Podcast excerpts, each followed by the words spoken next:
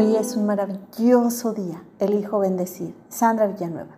Continuamos con el segundo mensaje de pedir disculpas según Chapman y Thomas. Este lenguaje de pedir disculpas se refiere a aceptar responsabilidad, en donde hay palabras o frases claves como me equivoqué o estuvo mal lo que hice o también fue un error. Es muy común que todos podamos encontrar buenas razones y explicaciones de por qué nos comportamos de una u otra manera. Sin embargo, ninguna razón cambia el hecho de lo que hicimos ya que pudo dañar o herir a uno mismo o a otra persona.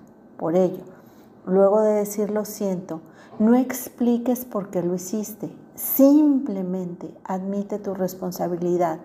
Normalmente, hacernos cargo o responsabilizarnos del daño causado podría después ir de expresar el pesar.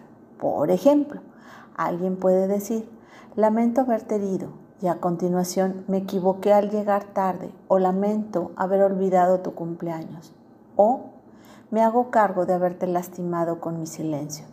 Para muchos esto refleja mayor sinceridad. La disculpa de asumir la responsabilidad trata de colocar la culpa donde corresponde.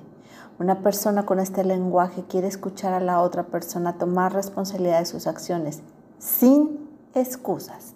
Como te decía, otros ejemplos, me equivoqué o perdí la calma o la manera que te respondí no fue la apropiada.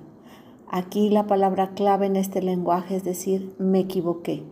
Esta es una de las palabras que casi nadie le gusta pronunciar.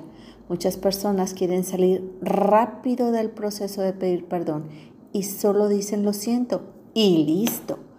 Cuesta aceptar la responsabilidad por los errores cometidos y reconocer que estamos equivocados.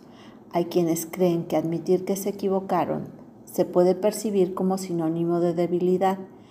Por esto hay padres que no piden perdón a sus hijos. Mas tomemos en cuenta que todos los seres humanos cometemos errores y muchas veces el más grande error es no estar dispuesto a admitir que nos equivocamos. Las personas que tienen este lenguaje de la disculpa como principal necesitan escuchar esa palabra mágica, como te decía, me equivoqué, cuando se le pide perdón por una ofensa. De esta manera sienten que el arrepentimiento es sincero y genuino y será mucho más fácil que concedan así el perdón. Cuando dices me equivoqué, te haces responsable de lo que ocurrió, fue un error, lo que hice estuvo mal o metí la pata. Cuando aceptas la responsabilidad, reconoces que estás al control de la situación y que puedes cambiarla. Es por eso que la persona ofendida acepta la disculpa, ya que al reconocer el error será más fácil evitar que suceda nuevamente. Por eso frases como estuvo mal lo que hice o fue un error ayudan mucho para quienes se expresan con este lenguaje. Darnos cuenta de que nadie está exento de cometer un error comportarse de una forma inadecuada o herir a alguien más es cuando somos conscientes de que nos equivocamos, solemos sentir el impulso de pedir perdón. Sin embargo, algo que puede parecer tan sencillo a veces se convierte en un proceso complicado, aunque admitir un error y disculparse es la mejor forma de crecer y evolucionar.